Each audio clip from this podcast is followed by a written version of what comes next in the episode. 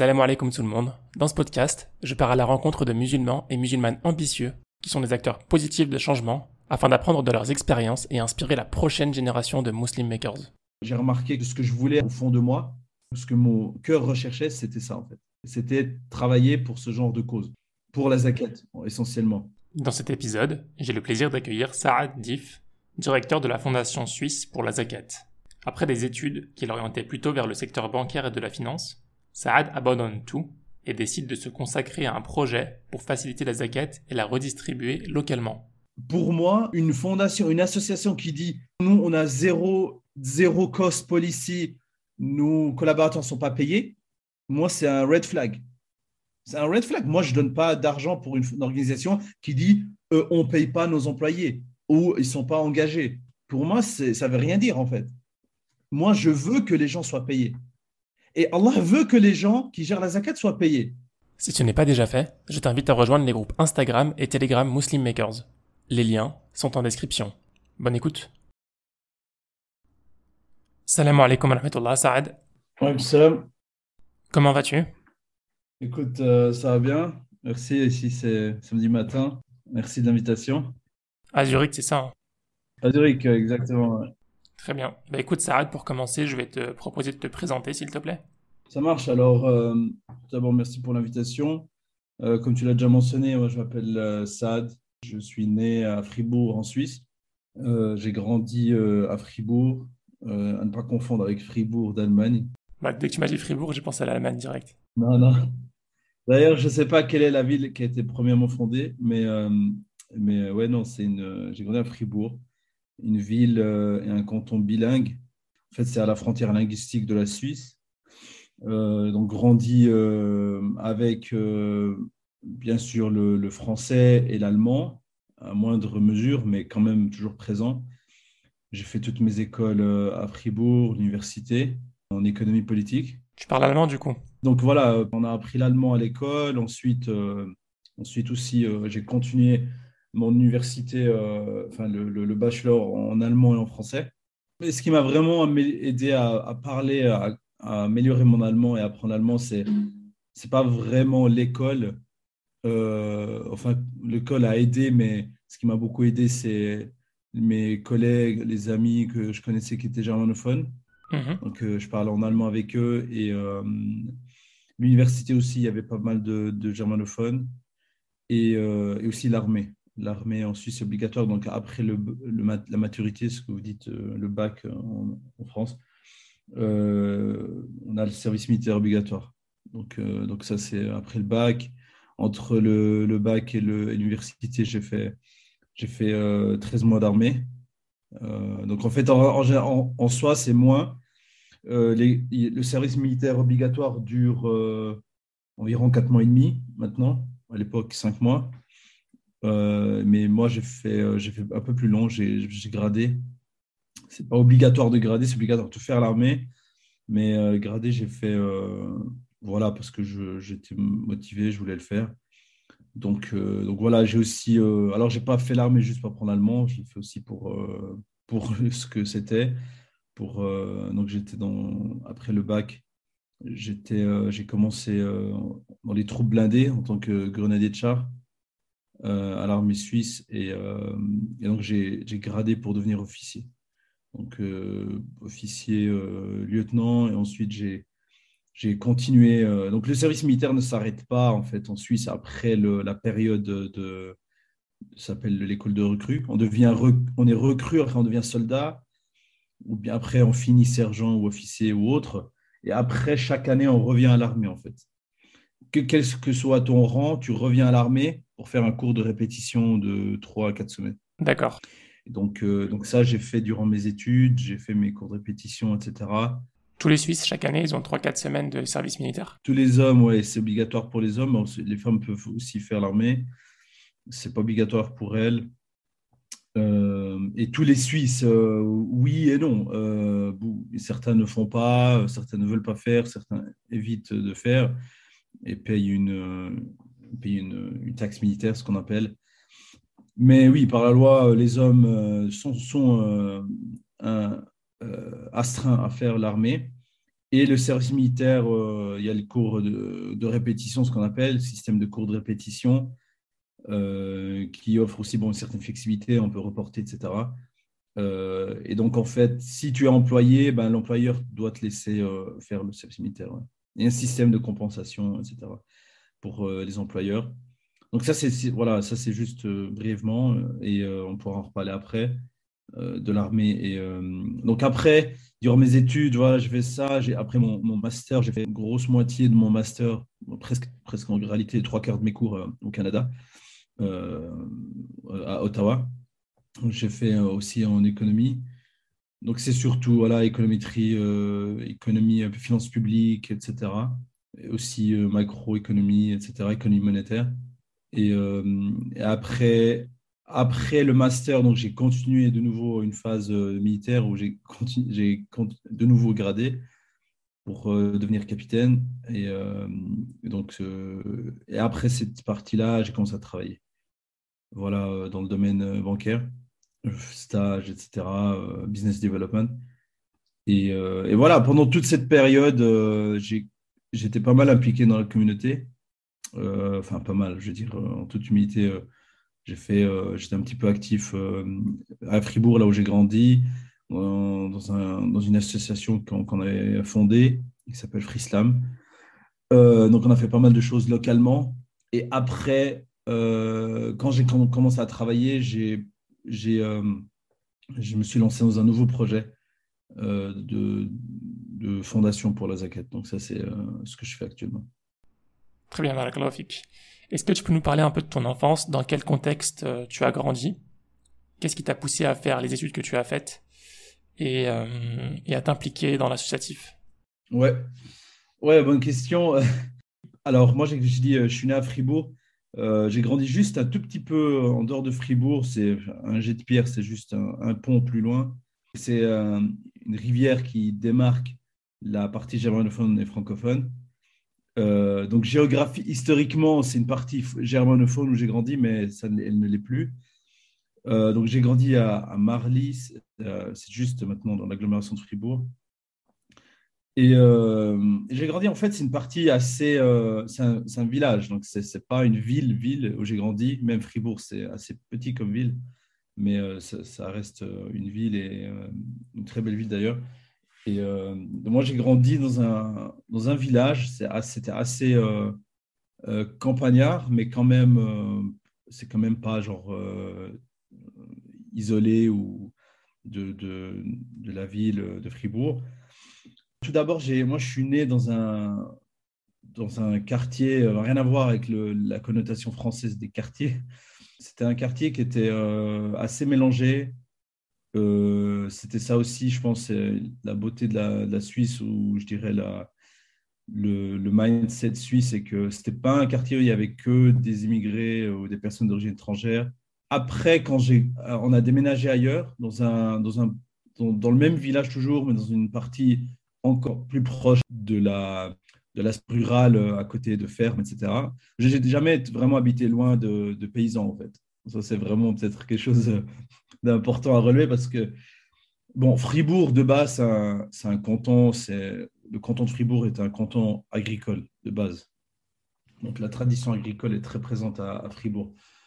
Donc, moi, j'ai jamais vraiment grandi loin des agriculteurs. Mais c'est peut-être un détail qui, vaut la peine de relever. Euh, j'ai jamais vraiment grandi loin des agriculteurs, donc ce qui a fait que j'ai toujours grandi assez proche de la Suisse rurale. Euh, après, pas montagnard, des euh, genre stéréotypés, mais quand même assez proche de la terre. Vraiment, comme ça, c'est très typique fribourgeois, ça. C'est des gens qui sont proches de la terre et très. Euh, il y a un mot en allemand qui dit c'est Bodenständig, ça veut dire ils, sont, ils ont les pieds sur terre. Donc, ça, c'est vraiment quelque chose typique aux fribourgeois. Euh, mais c'était quand même en fait un mélange. J'ai grandi dans un environnement assez mélangé entre des Suisses qui sont là, euh, voilà, de père en fils, et, des personnes d'origine étrangère. Donc ça, c'est voilà, ça c'est vraiment l'environnement dans lequel j'ai grandi. Euh, très tôt, en fait, je parlais un peu de l'associatif. En réalité, ça, je, dois le mentionner, c'est d'ailleurs très, pour moi, ça a toujours été très important. En fait, mon implication associative, elle n'a jamais commencé avec la communauté musulmane, en fait. Elle a, elle a d'ailleurs surtout eu lieu avec l'associatif sportif en Suisse. Donc c'est là où j'ai vraiment, je dirais, fait d'ailleurs beaucoup d'années durant ma, ma, jeunesse, durant genre après l'école primaire, j'ai fait ce qu'on appelle en Suisse cycle d'orientation, donc le collège chez vous en France, euh, toute la partie euh, euh, secondaire, j'ai fait de l'athlétisme. Donc, j'ai fait pas mal d'athlétisme, à vrai dire. Ensuite, aussi, au, plus tard, durant mes années bac, j'ai continué l'athlétisme jusqu'à jusqu'à ce que j'aille à l'armée. J'ai fait de l'athlétisme en compétition régionale, nationale et tout. et c'était là où j'ai aussi, pas seulement fait du sport, mais j'ai aussi euh, des cours de sport, euh, d'athlétisme pour les plus jeunes. Donc en fait, on faisait les deux. On s'entraînait et on, entraînait. Donc, euh, et ça, c'était vraiment dans le tissu associatif suisse, sportif. C'est là où j'ai beaucoup, j'en parle parce que ça m'a beaucoup appris, ça m'a beaucoup apporté aussi. J'ai beaucoup appris l'organisation associative, comment gérer une association, comment ça se passe, comment se passent les assemblées générales comment, quelle est la culture associative suisse. Et ça, ça m'a beaucoup imprégné en fait. Jusqu'à maintenant, ma manière de travailler et ma manière d'aborder l'associatif et l'aspect communauté est, vraiment, est vraiment imprégné de ça, euh, au sens positif du terme. Alors ça, c'est vraiment, je dois le... C'est inconscient, mais c'est très présent en moi en fait. La, manière de gérer... Euh, euh, l'associative. Alors après, j'ai pas tout pris parce que c'est, euh, y a des choses où je trouve que c'est un peu trop old school et c'est géré trop à, l'ancienne, mais ça marche. Comment le font les, les, Suisses, ça marche et c'est très bien géré. C'est très professionnel comment ils gèrent leur activité sportive et tout. J'ai beaucoup d'admiration encore aujourd'hui pour ça. Euh, mais c'est une phase qui m'a beaucoup imprégné. Alors ça, je dois le dire.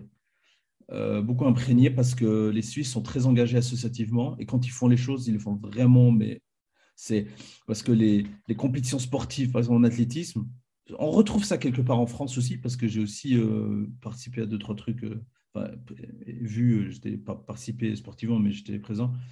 Ils le font aussi très bien. Mais en Suisse, c'est vraiment un truc, il y a un truc en plus. C'est vraiment très professionnel, même si ce sont des amateurs ils font ça très professionnellement, très impressionnant. Donc c'est vraiment euh, la tradition horloger. Tu, retrouves une espèce de, quelque chose d'horloger là-dedans en fait, euh, avec le, sport, enfin le, minutage. Euh, ils utilisent que des instruments Omega, etc. C'est vraiment, c'est vraiment quelque chose d'impressionnant comme ils, gèrent ça. Et ça m'a beaucoup. moi, j'ai, pour moi, c'était normal. J'ai pas genre, j'ai pas été bluffé, mais j'ai je me suis rappelé, je me suis rendu compte que j'étais imprégné de ça quand j'ai commencé le, le travail dans la communauté Vraiment, là, c'était un petit peu, euh, c'est vraiment très différent. Donc, euh, donc ça, c'est un épice, c'est quelque chose qui m'a beaucoup accompagné jusqu'à ce que j'aille à l'armée. Après, il y a eu l'armée qui a rajouté une couche vraiment bien suisse, tu vois. Et après, et après il y a eu euh, l'associatif musulman, tu vois. Oui. C'est que après que c'est venu, en fait. Et il y a tout ce bagage avant qui m'a mené à faire certains choix et certaines choses. Euh, mm. Et moi, en fait, en te parlant, je, je m'en rends compte, en fait. Je ne réfléchis pas toujours sur ça, en fait. tu vois ce que je veux dire? Oui, je vois. Euh, donc, c'est après ça que tu as commencé à travailler sur le projet de la zaquette. D'où t'es venue l'idée et comment est-ce que tu as, tu as commencé ce projet? C'est un truc qui est venu en plusieurs phases. J'ai en fait, durant l'engagement associatif dans la communauté, on se rend très vite compte qu'il y a un problème.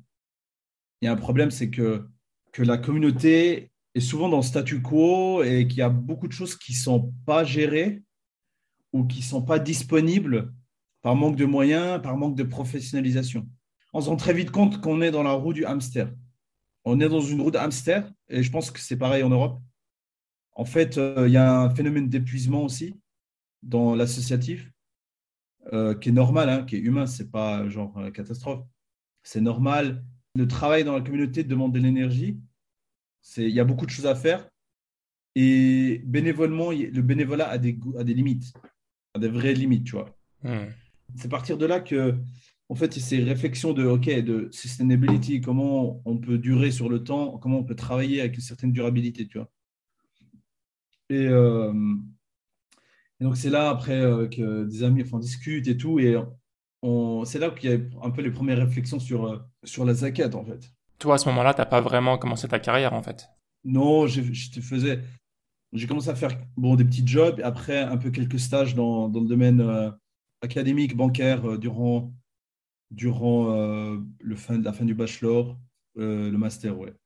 Donc toi, à ce niveau-là, a priori, tu te prédisposais à travailler dans le domaine de la finance, dans le domaine bancaire? Et c'est là que tu te poses des questions. Voilà, exactement. Donc en fait, durant le bachelor et tout, on voit un peu les problèmes qui existent. Et en fait, ce qui a vraiment été le tournant, mhm. c'est quand je suis allé au Canada, j'ai rencontré euh, un, grand événement dans la communauté à Toronto. Euh, j'ai rencontré euh, la fondation euh, National Zakat Foundation Canada. Ok. J'ai vu ça, j'ai vu la, National Zakat Foundation Canada et j'ai donc NZF au, Canada et, et j'étais là, waouh, ça pour moi c'était le wow effect, tu vois. Là, là j'ai vu quelque chose qui s'est matérialisé, tu vois, ça a matérialisé des pensées en fait. Et hmm. j'ai dit ça, c'est ça, c'est ça la solution. J'ai dit ça, il faut que je, il faut que je me, il faut que je sache qu'est-ce que c'est que ce truc. Tu vois. Et, c'est là que ça a commencé. Après, honnêtement, quand je suis retourné en Suisse, j'ai rien commencé. J'étais beaucoup pris par l'armée, j'avais beaucoup de choses à faire parce que j'avais pris le commandement d'une compagnie et euh, j'ai beaucoup de trucs à faire et tout. J'ai dû finir mon travail de master et tout.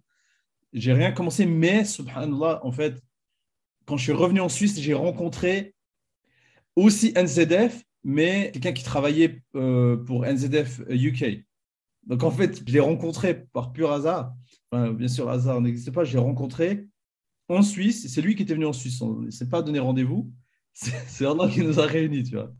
Donc je l'ai rencontré et c'est là que j'ai, compris la dimension de ce truc en fait. Est-ce que tu peux nous présenter la National Zakat Foundation? C'est une organisation, une fondation euh, qui a été créée au départ en Angleterre. Ouais, c'est une, une, organisation qui, a, qui, est née, je crois, en 2011. Et en fait, elle a été créée en Angleterre euh, pour. Euh, donc, c'est la première fondation, institution qui collecte la zakat et la redistribue en Angleterre, localement, en, disons en Europe, dans l'Occident, tu vois. Oui. Ce sont les premiers. Il n'y a personne qui a fait ça avant. Euh, donc, ils collectent la zakat et la redistribuent uniquement en Angleterre. Donc, ils ont développé ça. Quelques années après, ils ont lancé ce projet. Ils ont lancé, donc ils ont créé un brand. En fait, ça a, ça a fonctionné, ça a pris. La première année, ils ont récolté. Bon, c'est un autre contexte. Hein. L'Angleterre, c'est autre chose. Pas euh, comparaison des raison, mais ils ont très vite. Euh, donc, ça a très vite pris la sauce. Bien sûr, ce n'est pas sans difficulté parce que c'est nouveau, les gens, il fallait qu'ils comprennent pourquoi localement et tout. Mais en réalité, ce n'est pas sorcier, c'est ça notre tradition en fait. Les quatre, quatre, écoles, les quatre grandes écoles sont unanimes sur ça. Et ça, c'est le grand, euh, pour moi, c'est toujours le grand mystère pourquoi aussi euh, les gens euh, savent tout sauf ça en fait. Le, pratiquent tous les piliers de l'islam sauf la, la, zakat. Enfin, je dis pas que les gens généralisent pas, mais cette tradition-là de local a, disparu. Euh, oui, en général, l'argent est envoyé au bled, ils se disent qu'ils en ont plus besoin là-bas. Voilà, et, même la connaissance de la zakat, tu vois, mais ça, ça, nous jamais. Tu disais qu'ils ont récolté combien en Angleterre la première année? Je crois que les premières années, ils ont commencé à 400 000 euh, livres, après 700 000, après ils ont dépassé le million, etc. Ok. Euh, très vite, et maintenant ils sont à 7, 7 8 millions. Ce qui est encore une partie infime hein, de la zakat en Angleterre. Mais ils sont voilà ça ça, ça, progresse ça grossit après ils ont ils ont ils ont mis ça en place au Canada et en Australie c'était avec au niveau du Commonwealth c'est assez facile pour eux euh, et ensuite vous savez déjà parce que ceux qui ont créé ça ils, étaient déjà dans le domaine euh, non-profit donc ils connaissent ils étaient déjà actifs et tout et après euh, et après, voilà, ils ont continué comme ça jusqu'en 2000, euh, jusqu'au fin des années 2010, donc 2018-19. OK. Et, après, les Hollandais et nous, on, a rejoint le, le, groupe, tu vois. Oui. Euh, donc voilà, c'est comme ça qu'ils sont nés. Est-ce que tu peux nous raconter du coup comment ça s'est passé pour toi? Comment est-ce que tu as fait pour euh, répliquer ce concept en Suisse? Ouais, euh, j'ai rencontré, c'est mon ami là, Redouane, et je lui ai dit voilà, c'est le directeur, c'est celui qui gère la, la distribution en, en Angleterre, les, les, services sociaux, etc. Et j'ai parlé avec lui, il m'a dit Ouais, Canadien, c'est nos collègues et tout. J'étais là, Ah ouais, ok, j'ai compris. J'étais là, c'est vraiment un truc de ouf en fait. Et après, j'ai dit Écoute, ça c'est vraiment, euh, vraiment incroyable ce travail, c'est important. Je lui dit Ça c'est l'avenir en fait. Ce que vous êtes en train de faire, c'est l'avenir. Il m'a dit euh, il m'a dit euh, Après, ce qui s'est passé, c'est qu'on est resté en contact, on s'est on, on revus. Euh, on s'est revus, on a, voilà. Et après, j'ai il m'a transmis à son, au président, au chairman en fait, de la fondation. Et euh, puis après, on a commencé la, la, journée, comme on dit, euh, l'aventure en Suisse. quoi. C'est comme ça que ça a commencé en fait. T'avais quel âge à ce moment-là? Je l'ai vu la première fois, alors, en 2018. En 2018, j'avais 26 ans. Après, on n'a rien commencé. 2018, euh, après, j'ai dû, parce que 2018, j'ai dû finir mon master. 2019, la première moitié de 2019, j'étais à l'armée. Et on s'est vu droit après euh, en août, euh, août, juillet, je sais plus. Ok. je crois en août. et c'est là qu'on a commencé le travail. Septembre à, à janvier, on a commencé, on a fait les un peu la création et tout le, les statuts, tout, le travail un peu légal. Et on a officiellement fondé la, fondation en, en, avril 2020. Euh, mais c'était encore bénévole, on, a commencé, voilà. Et euh, donc à ce moment-là, quoi, j'avais, euh, on a vraiment commencé à travailler en fin 2019 quand j'avais, j'avais 27 ans, quoi. Et à ce moment-là, tu te poses pas la question de, je suis encore jeune, j'ai pas vraiment d'expérience professionnelle. Non. En fait, moi, je travaillais. Je faisais ça bénévolement au début. C'était pas facile. Euh, c'était pas. Mais c'était. Pour moi, c'était pas. Comment dire C'est pas une question d'âge. Bien sûr, je n'ai pas la connaissance, je ne suis pas un expert, je n'ai pas fait d'études théologiques et tout. La, après, faire zakat, il est, c'est quand même, c'est pas non plus la mer à boire. Mais comme on dit, quand on ne sait pas, on demande aux gens qui savent, tu vois. Mais la gestion de la zakat en soi, opérativement, opérationnellement, ça reste comme, euh, c'est comme monter une start-up. C'est, c'est un business, il faut que ça marche. Il faut, il faut un plan, il faut un business plan, il faut un plan marketing, il faut savoir comment tu vas vendre le produit. Et, c'est ça, il faut savoir comment communiquer sur, sur ça. Et après, s'il y a des questions de fond, on, s'adresse toujours aux experts, en fait. Mmh. Voilà. Donc, pour moi, c'est, c'est mon mindset de base depuis toujours et c'est peut-être aussi l'armée, c'est, c'est pragmatique. On dit en allemand einfach machen, c'est juste, faut faire. Et on apprend en faisant, learning by doing. Ça, c'est mon credo en fait. Mais je ne pas de, prends pas de risque à incalculé, tu vois. Oui. Je, voilà. Mais c'est ça, moi, je, voilà, j'avance. C'est mon, voilà, c'est aussi l'armée, c'est en avant, tu vois, j'avance. Il n'y a pas de, j'ai pas de temps à perdre, tu vois. Si ça marche pas, ça, l'important c'est l'effort. Et fournir l'effort. Mais pour moi, je ne me suis surtout pas posé de questions parce que c'est un pilier de l'islam. Il n'y a pas de débat à avoir, en fait. C'est un fard fait, tu vois. Mhm. C'est une obligation de, qui incombe aux, musulmans d'établir la zakat. Sur les piliers de l'islam, il n'y a pas de discussion. Ce sont les piliers de l'islam, tu vois. Il n'y a, a, pas de remise en question. Et sur le, la zakat, il n'y a pas de discussion sur le fait que ça doit être mis en place il n'y a personne qui va contester le fait qu'on doit établir la zakat. C'est un fard kifaya, c'est notre, euh, c'est notre sunnah, c'est notre euh, tradition, on doit le faire. Y a, pour moi, il n'y a pas de discussion là-dessus, tu vois. Donc, euh, et parfois, je, tu vois, je suis très, je suis très diplomate, je suis très, mais j'ai des, des, côtés aussi où, pour moi, il y a des choses où je discute pas. En fait, il n'y a pas de matière à discuter.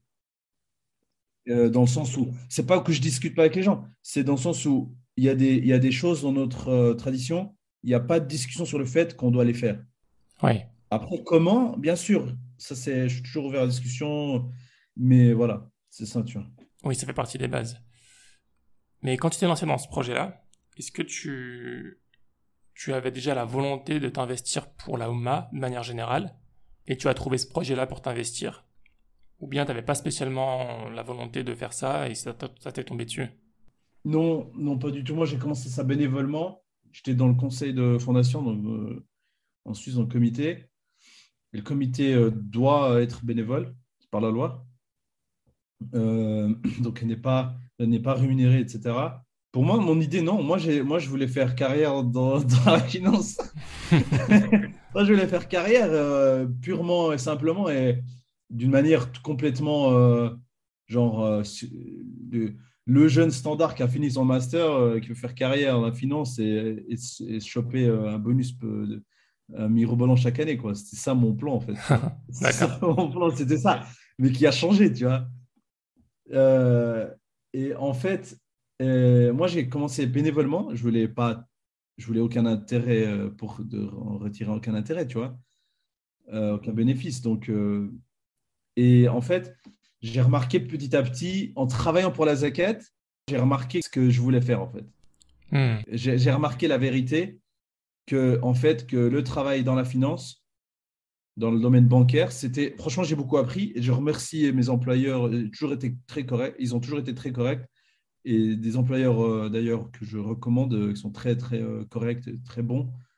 J'ai remarqué que ce que je voulais au fond de moi, ce que mon cœur recherchait, c'était ça en fait. C'était travailler pour ce genre de cause. Oui. Pour la zaquette, essentiellement. J'ai remarqué que tout ce que j'ai fait jusqu'à maintenant m'a mené à faire, à faire ça en fait. Tu vois ce que je veux dire? Mhm. Donc, euh, les études en économie, le travail dans le domaine, de la finance, dans le domaine bancaire, financier, gestion d'actifs, en asset management, dans le travail, euh, tout ce qui est ESG, etc. J'ai beaucoup appris. J'ai travaillé aussi euh, dans la salle des marchés, etc.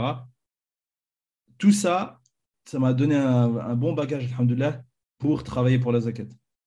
Parce que la, la, gestion de la zakat touche à tout ça, en fait. Mhm. Donc voilà, c'est un tout et l'apprentissage des langues, etc. Pour moi, c'était, c'est devenu clair euh, comme l'eau de roche, tu vois, que je devais faire ça. Pour moi, c'était pas, c'est pas genre je délaissais un, un, privilège. Non, non, non. Pour moi, c'est un privilège de travailler pour les zakat, tu vois. Oui. Pour moi, c'était, c'est Allah qui me donnait une opportunité dans, dans le Nord pour, pour, mon, pour ma vie, en fait, tu vois. Donc, c'était ça, en fait. Oui. Mais j'imagine tu t'es quand même posé la question de savoir si tu faisais le bon choix, si c'était le bon calcul à faire à ce moment-là. Alors oui, au début, je faisais ce calcul. Au début, je faisais ce calcul. Mais le, comment dire, ouais, là, le combat du neuf entre moi et Shaitan, c'était là, tu vois. Oui. Bien sûr, le fait de devoir euh, quitter. Moi, j'ai pas. Même au début, je postulais pour être à temps partiel. Je voulais pas. Mon âme, tu vois, je, elle voulait pas. Mon neuf, elle voulait pas quitter euh, le domaine. Euh, Ouais. tu vois. Je voulais rester, tu vois. Mais après, j'ai vu, non. Ce truc, c'est go for it. C'est 100%. C'est 100% ou tout ou rien, tu vois. Il n'y a pas de entre les deux. Et c'est pareil, même, même aussi pour un employeur potentiel, c'est pas correct. Soit tu travailles à 100% pour lui, pour le, la banque XY ou je sais pas quoi, ou soit tu travailles pour la fondation 100%. Et là, maintenant, je le vois je travaille pour la fondation et même 24 heures, c'est pas suffisant pour une journée, tu vois. J'ai, j'ai trop à faire, j'ai trop de trucs à faire, tu vois. D'accord. Et ton entourage, il a réagi comment à, ton, à ton choix? Ouais, écoute, euh, mes parents, ils me soutiennent, tu vois, mais après, voilà, ils ont, bien sûr, comme tous parents, ils, voilà, ils s'inquiétaient, ils disaient, voilà, qu'est-ce que ça va marcher Est-ce que c'est. Moi, je me pose pas trop de questions. Ouais. Euh, ils s'inquiètent, c'est normal mais je me fais, je me fais pas trop de soucis, tu vois. Si j'en suis là, regarde, ce projet, on l'a commencé avec zéro en poche, tu vois. On a ouvert un compte, il y avait zéro dedans, tu vois. Ouais. Et, euh, et on a levé euh, l'année passée environ euh, presque 100 000 francs de zakat, tu vois. En travaillant bénévolement, hein. en faisant juste du bénévolat, en, en, essayant de faire quelque chose qui ressemblait à quelque chose, tu vois. Donc, euh, donc c'est, c'est non, mais j'exagère, dans le sens où on n'a pas fait n'importe quoi, mais on fait notre mieux, mais c'était bénévole. Et ça montre le potentiel, tu vois. Il y a un potentiel, il y a un besoin, il y a un public, et il y a une demande. Et on fait rien de faux. On fait, on, fait ce qu'Allah nous demande de faire. C'est ça, tu vois. Je vois. Donc le, fonctionnement de la Zakat Foundation, c'est de professionnaliser un peu euh, le fonctionnement de la Zakat et d'avoir des employés rémunérés. Ouais, bon ça c'est, je résumerai pas le business plan comme ça, c'est pas, comment dire, ça c'est pas le, modèle de, de National Zakat Foundation, non. Ça c'est le modèle de Allah Azzawajal. ça c'est le modèle d'Allah en fait, notre mm. créateur en fait. C'est et donc, par rapport à ce point que tu mentionnes, euh, oui, la zakat doit être gérée professionnellement. Et moi, et moi personnellement, si, si je prends un peu un, je fais juste un, pas en arrière, pour moi, une fondation, une association qui dit nous, on a zéro, zéro cost policy, nos collaborateurs ne sont pas payés, moi, c'est un red flag. C'est un red flag. Moi, je ne donne pas d'argent pour une, organisation qui dit euh, on ne paye pas nos employés ou ils ne sont pas engagés. Pour moi, ça ne veut rien dire en fait. Moi, je veux que les gens soient payés. Et Allah veut que les gens qui gèrent la zakat soient payés. Et qui sommes-nous pour dire Ah non, non, nous, les 12,5% de la zakat, on ne les utilise pas. Mais Allah veut que tu les utilises. en fait, tu, crois que tu sais mieux que Allah. Ça ne fait pas de sens. Donc en fait, euh, et ça, ce n'est pas le modèle de NZF, c'est le, comme on a dit, c'est le modèle de la zakat qui nous a, qui nous a été transmis. Et donc, dans, dans le Surat euh, Tawbah, il y a dans le verset de la zakat, euh, la amilina alayha, tu vois, les administrateurs de la zakat. Donc, c'est une catégorie parmi les huit catégories. Donc, 1 sur 8, ça donne 12,5% ça, c'est, l'avis, euh, beaucoup de savants Hanafi, donc on utilise l'avis Hanafi parce que la majorité est Hanafi ici en, Suisse. Euh, je pense que si que, en fait, les, autres, euh, il y a différents avis. Il y a même certains savants qui disent on peut aller plus, mais nous, on se limite à 12,5%. Euh, Cheikh d'ailleurs, a écrit qu'on peut aller plus, tu vois. il a même dit dans son, dans son PhD, là, je ne sais plus exactement son avis, mais pour lui, il n'y avait pas de, problème d'aller plus loin selon les conditions. Mais nous, voilà, on a cette policy 12,5%, euh, donc 1 sur 8, parce qu'il y a 8 catégories, voilà. Et oui, l'idée, c'est d'utiliser ces 12,5% pour, euh, pour ceux qui, gèrent les zakat, effectivement. Maintenant, ce n'est pas, c'est pas euh, pour faire tourner une fondation, il faut plus que ça, tu vois. Oui c'est une, une, ressource qu'on utilise, oui, euh, mais, euh, mais euh, voilà, pour développer une fondation, il faut plus que, plus que les 12 ou que 5%. Tu vois. Vous levez des fonds à côté, du coup? Voilà, il faut faire du fundraising. En Suisse, il y a, il y a beaucoup de fondations. Il faut, voilà, il faut faire du fundraising. Alors, si nous, plus, si on peut trouver cet argent ailleurs, on l'utilise ailleurs, tu vois. si on peut un peu, je dirais, réduire notre utilisation des 12 ou 5%, voilà, c'est cool. Mais en soi, en soi, euh, euh, je parle ça d'une manière globale. Les gens disent toujours, ça c'est très culturel, hein, chez les musulmans aussi, euh, que ce soit maghrébin ou autre, en Europe. Ah ouais, la zakat, il faut que ce soit pas touché. Moi, moi, non, il faut, bien sûr, il faut utiliser la zakat pour ses objectifs. Mais si Allah il mentionne que on doit, on, il nous permet d'utiliser les 12,5% pour ceux qui administrent la zakat, ça veut dire qu'il y a une sagesse là derrière. C'est pas euh, pour faire joli, tu vois. Ouais, c'est sûr. C'est là pour euh, une raison. Donc euh, voilà. Mais voilà, c'est juste une parenthèse, mais c'est pour dire que il faut détabouiser ce truc de utiliser la zakat pour les administrateurs de la zakat. D'ailleurs, ce n'est pas un problème que sur la zakat. Je pense que dans, tous les projets, les, les assos, enfin, les, les organisations où, il, y a, une cause vis pour Allah, on a du mal à s'imaginer que qu'on puisse être rémunéré ou quoi que ce soit. Il y a, comme tu dis, il y a un certain tabou. Et derrière, euh, on s'attend à un travail exceptionnel euh, euh, sans argent. Et même si on donne de l'argent pour essayer de financer les personnes qui travaillent, on donne le minimum. Quoi. Ouais, ouais, ouais. C'est, non. non, mais d'ailleurs, moi, je, moi, je le dis, moi, je le dis clairement. Les gens qui travaillent pour la zakat, on doit être encore plus exigeant dans leur qualification et leurs compétences. Et, et ils doivent être payés comme ailleurs. C'est c'est pas parce qu'il travaille pour une fondation que Jarzaki doit être moins bien payé. Alors, euh, alors c'est pas. Non, je, gagne bien sûr moins qu'avant. Ça, c'est clair et net, tu vois. Mais ça, c'est pas. Euh, c'est pas genre. Euh, je dis ça, dis pas ça pour, pour, pour faire genre, mais c'est. moi, je suis. mon credo, c'est. Enfin, je suis convaincu que on doit payer les gens au, moins comme, comme les, le salaire euh, qu'ils pourraient retrouver ailleurs dans un métier similaire.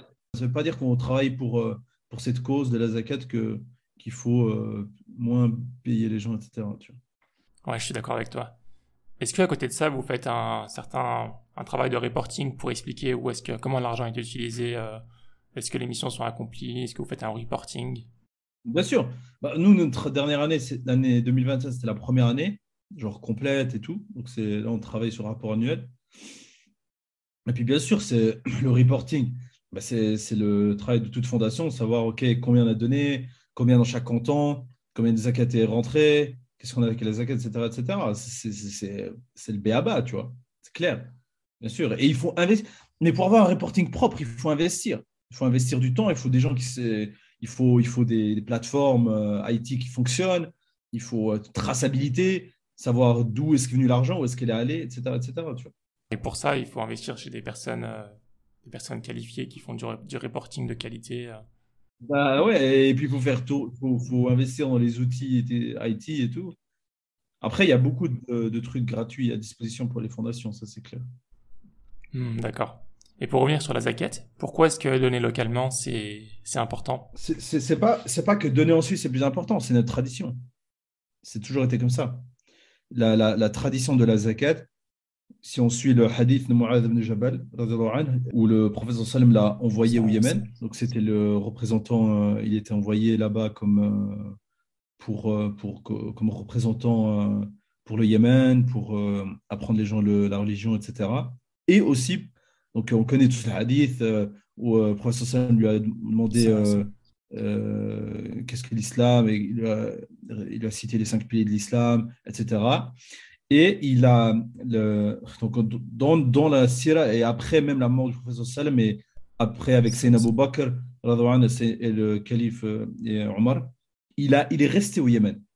Il est resté au Yémen et la pratique et ce case, je dirais ce case study, ce qui s'est passé avec Mu'ad ibn Jabal, est un, élément fondateur, je dirais, de la gestion de la zakat dans notre, euh, dans notre histoire, dans l'histoire euh, de l'islam. Et c'est un cas d'école. C'est un cas d'école qui nous montre comment, même sans parler des califes, déjà au temps du prophète, la pratique de la gestion de la zakat démontre clairement comment on devrait travailler il n'y a pas de, et ça, les savants sont d'accord là-dessus. Mu'adh ibn Jabal est allé au Yémen et il a collecté la zakat et il l'a redistribuée au Yémen. Il est jamais, il a jamais revenu à Médine avec la zakat. Il est parti hmm. en l'an 10 de l'Égypte. Hein. Peu après, le professeur Sam est décédé. Ensuite, en l'an 13, après deux ans, donc il y a eu le, règne de Sénat euh, et après, donc, il était toujours là-bas. Il a toujours redistribué la zakat là-bas. Et en l'an 13, en l'an 13, il est revenu avec un tiers de la zakat. C'était la première année de Sayyidina Omar. Et Sayyidina Omar, il lui a demandé, il a demandé je t'ai pas, envoyé au, on pas, pas envoyé au Yémen pour euh, collecteur d'impôts pour moi. Si tu dois collecter la zakat et la redistribuer. Et la réponse de Sayyidina euh, de Mu'adh Jabal est très claire. Il lui a dit j'ai redistribué la zakat jusqu'à ce qu'il n'y ait plus de pauvres. Il n'y a plus de personnes à qui donner la zakat. Donc il est revenu avec le un tiers. En l'an 13 de l'Égir. En l'an 16 de l'Égir, il revient avec la totalité de la zakat. Donc ça, c'est de la sira, ça c'est clair, c'est vraiment, ça c'est l'histoire qui le démontre. Et, euh, en fait, c'est cet événement-là, fondateur, qui montre en fait sur quoi on doit se baser en matière de gestion de la zakat. Voilà. Euh, donc, il ne s'agit pas de la Suisse. C'est pas parce que c'est pas du chauvinisme, c'est notre tradition en fait. Il y a un aspect aussi donc euh, de, conformité par rapport à notre tradition, mais il y a un aspect aussi socio-économique. Voilà, de redistribution locale, de redistribution de la, de, des richesses localement. Et quand on le fait, il y a une sagesse divine là derrière. Ce n'est pas pour rien que le professeur Sam lui a demandé de faire ça, ça, ça. au Yémen. C'est pas pour rien, tu vois. Et pendant que Mu'adh ibn Jabal le faisait là-bas, à Médine, c'est passé la même chose. On n'a jamais envoyé de la zakat euh, au Yémen et vice-versa. Donc, il c'est ça qu'il faut comprendre. Aujourd'hui, dans notre communauté, c'est ça qu'il faut comprendre. Et il y a, y a, vraiment beaucoup d'ignorance sur ça. Et c'est pour ça qu'on fait ce travail. Et, euh, et pour moi, cet élément-là, il est valable à l'époque, il est valable aujourd'hui. Hmm. Euh, on parle des pays pauvres. Non, les gens dans les pays pauvres, il y a des gens riches qui ne payent pas la zakat dans les pays pauvres. Il y a des gens riches au Maroc qui ne payent pas la zakat. Il y a des gens en Algérie qui ne payent, qui payent pas la zakat. Ou, la, au Tunisie, pareil. Dans tous les pays maghrébins, arabes ou bien du, tiers-monde, en, Afrique subsaharienne ou, ailleurs, il y a des gens riches qui ne payent pas leur zakat, ou la zakat n'est pas redistribuée localement. Euh, et si ça, ça, existait, il y aurait beaucoup de problèmes qui, étaient, qui seraient résolus. Ça, c'est des, des choses qu'il faut dire. Tu vois, il n'y a personne qui dit Ah ouais, euh, on en voit parce que les gens meurent de faim. Dans les pays pauvres, il y a des gens riches, qu'on le sache ou non, il y en a. Tu vois, l'Afrique n'est pas, tu vois, dans les capitales africaines, euh, les gens ne sont pas en train de mourir de faim dans la rue. Tu vois, il y, a, du développement économique. Mais il y a des grosses disparités, ça c'est vrai. Il y a des grosses disparités. Il y a pas, on parle, il n'y a pas d'eau dans les villages. Non, parce qu'il n'y a pas de redistribution locale de richesse. Tu vois, il y, a une, sagesse divine, tu vois. Il y, a, des musulmans dans ces pays, tu vois. Donc, euh, il y a un devoir. Il y a un devoir qui incombe aux locaux aussi, tu vois. Ça, c'est un autre sujet. Euh. Mais ce devoir-là, il incombe aussi en Europe et en Suisse. Il n'y a personne qui va me dire qu'en Europe, en Allemagne et en France, il n'y a pas de pauvreté. Euh, c'est faux. C'est faux, complètement faux. Je définis quiconque pour euh, dire le contraire. En Suisse, en Suisse, c'est faux et c'est archi faux qu'il n'y a pas de pauvreté. la Suisse a un problème avec la pauvreté parce que la Suisse cache la pauvreté. Je ne dis pas euh, le gouvernement, c'est pas, je ne pointe pas le doigt. On a un problème culturel. En Suisse, la, la pauvreté, elle est cachée. Il y a un tabou. C'est un problème culturel, tu vois. La pauvreté, on ne la montre pas et les gens qui ont des problèmes, problèmes euh, des difficultés financières ne se montrent pas non plus. Il y a une honte. Donc, euh, il y a tout un. Il y a aussi une autre. Euh, on. Il ne faut pas comparer les pauvretés aussi. Ça, ça il ne faut pas faire. C'est une, erreur. Tu vois. C'est, bon, bref, je, je m'étale un peu, mais pour dire le travail local de la zakat, c'est pas parce que pour faire joli ou bien on est des bobos zurichois ou parisiens ou pour faire genre on est des, on, est, on, aide, on est des riches qui aident les pauvres localement. Non, non, non, ce n'est pas ça. Ça n'a rien, à, rien à voir avec ça. Ce n'est pas, pas idéologique, ce n'est pas une doctrine, une nouvelle doctrine, c'est notre tradition, en fait. Et c'est ce que euh, notre professeur Sam nous a enseigné, et c'est ce qu'on doit perpétuer, parce que cela a un sens spirituel et un sens social et économique. Il y, a une, sagesse là derrière euh, et qu'il faut faire renaître. Et ça, a un impact économique, premièrement, et c'est un impact social. Il y a un vrai problème de communauté aujourd'hui dans la communauté musulmane. Il y a un problème, euh, euh, de, lien social dans la communauté, avec les au sein de la communauté et avec nos concitoyens. Il y a un problème. Il y a un problème d'échange, il y a un problème d'entreconnaissance, tu vois. Et là, parce que la zakat, pourquoi je dis ça? Parce que la zakat lie les gens horizontalement, verticalement. Les lie verticalement avec leur créateur, parce que c'est un acte d'adoration, ça reste un acte d'adoration, c'est un pilier de l'islam. Et ça les lie horizontalement, parce que la zakat, c'est le seul pilier que tu ne peux pas faire seul.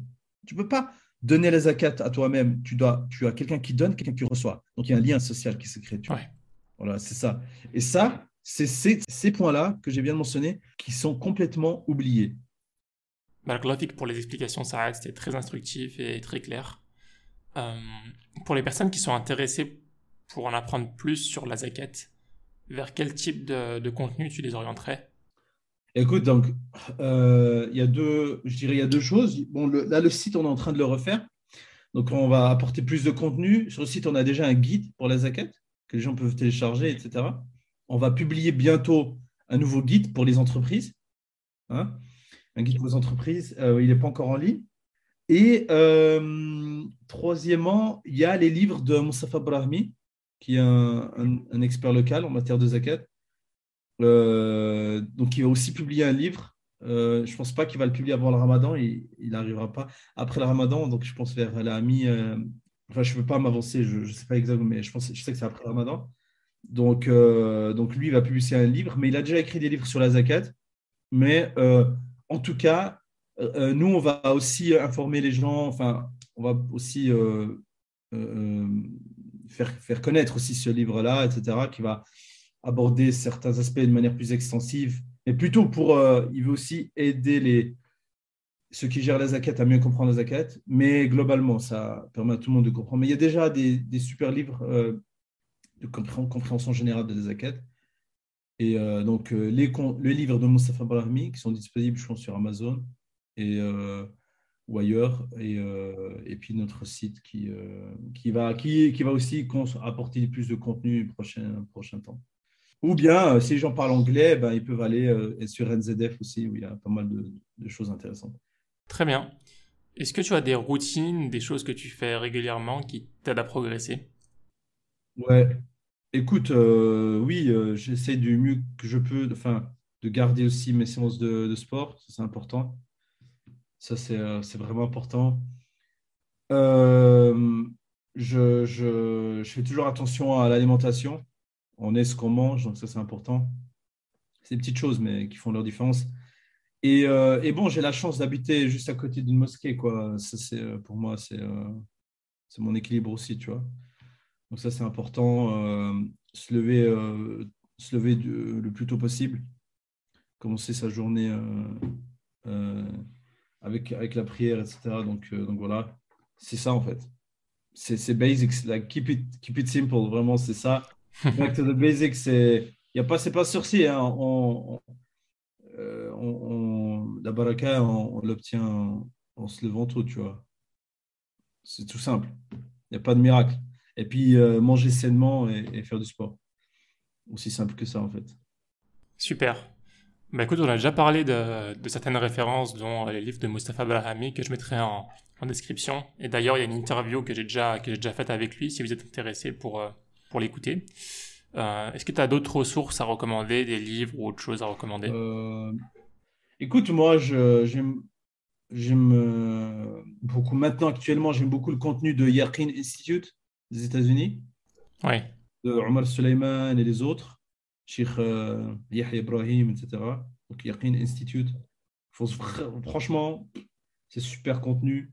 J'aime beaucoup aussi le contenu euh, de Zaytona College. Moi, je, suis beaucoup les Américains, pour être honnête. J'écoute beaucoup les Américains. Je pense qu'ils sont euh, en avance. Euh, bon, bien sûr, c'est un autre contexte, mais euh, ils, ont, pu développer une lecture de l'islam intéressante et des solutions pratiques et concrètes pour l'islam en, Occident. Je pense qu'ils sont vraiment, ils ont tracé une voie clairement bien faite. C'est ça, c'est clair. Et voilà. Et sinon, voilà, je, je, pour le moment, moi, j'essaie un peu de, de, m'instruire aussi sur la zakat et tout, euh, via, via le, ce, que, ce que écrit aussi euh, Mufti Faraz d'Angleterre. Euh, voilà, tout ce qui est fintech, islamique fintech, etc. Voilà, c'est un peu ces contenus-là. Quoi. Très bien. Bah, écoute, dernière question. Si un auditeur ou une auditrice souhaite suivre ton travail ou bien te contacter si elle a une question, est-ce que c'est possible de te joindre? Écoute, oui, il y, a, bah, il y a notre newsletter. Nous, chaque mois, on envoie notre newsletter euh, avec les derniers contenus. Et puis, euh, puis, ils peuvent nous contacter après si on a des questions via le site, euh, par le formulaire contact. Mhm. là, on répond du mieux qu'on peut, bien sûr. On mais on répond. Et, et voilà, c'est ça. Et puis, bien sûr, rester. Ben, ils peuvent nous suivre sur les réseaux sociaux. sur les réseaux sociaux en français en allemand sur Zakat Suisse, euh, sur Facebook, Instagram, YouTube. Bah écoute, Saad, on a fait le tour des questions. Euh, écoute, je tenais à dire que j'aime beaucoup ton travail. J'apprécie beaucoup le fait que tu arrives à mêler euh, le travail pour, pour Allah, pour la religion d'Allah, et ta vie professionnelle. Donc tu es vraiment impliqué à 100%. Et je pense qu'on a besoin d'encore plus d'exemples comme ça qui, qui, nous montrent un peu, un peu la voie de, de, comment faire. parce que souvent, on, se met des, des barrières nous-mêmes alors que, que, les choses, il y a beaucoup de choses à faire en fait. Il y a beaucoup de choses à faire pour la communauté. Comme on dit en anglais, j'aime bien une phrase, c'est God provides. Celui qui donne, c'est Allah, tu vois. Subhanallah.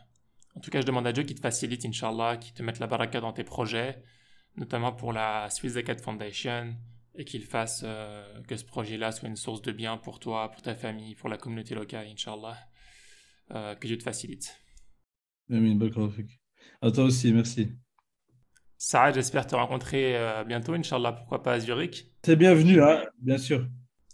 À très bientôt. Salam alaikum. À très bientôt, ouais, au plaisir. Salam alaikum. J'espère vraiment que cet épisode t'a plu. Si c'est le cas, je t'invite à le partager à trois personnes de ton entourage et à faire des invocations pour qu'Allah bénisse cette initiative. À bientôt pour un nouvel épisode, Inch'Allah. Salam alaikum.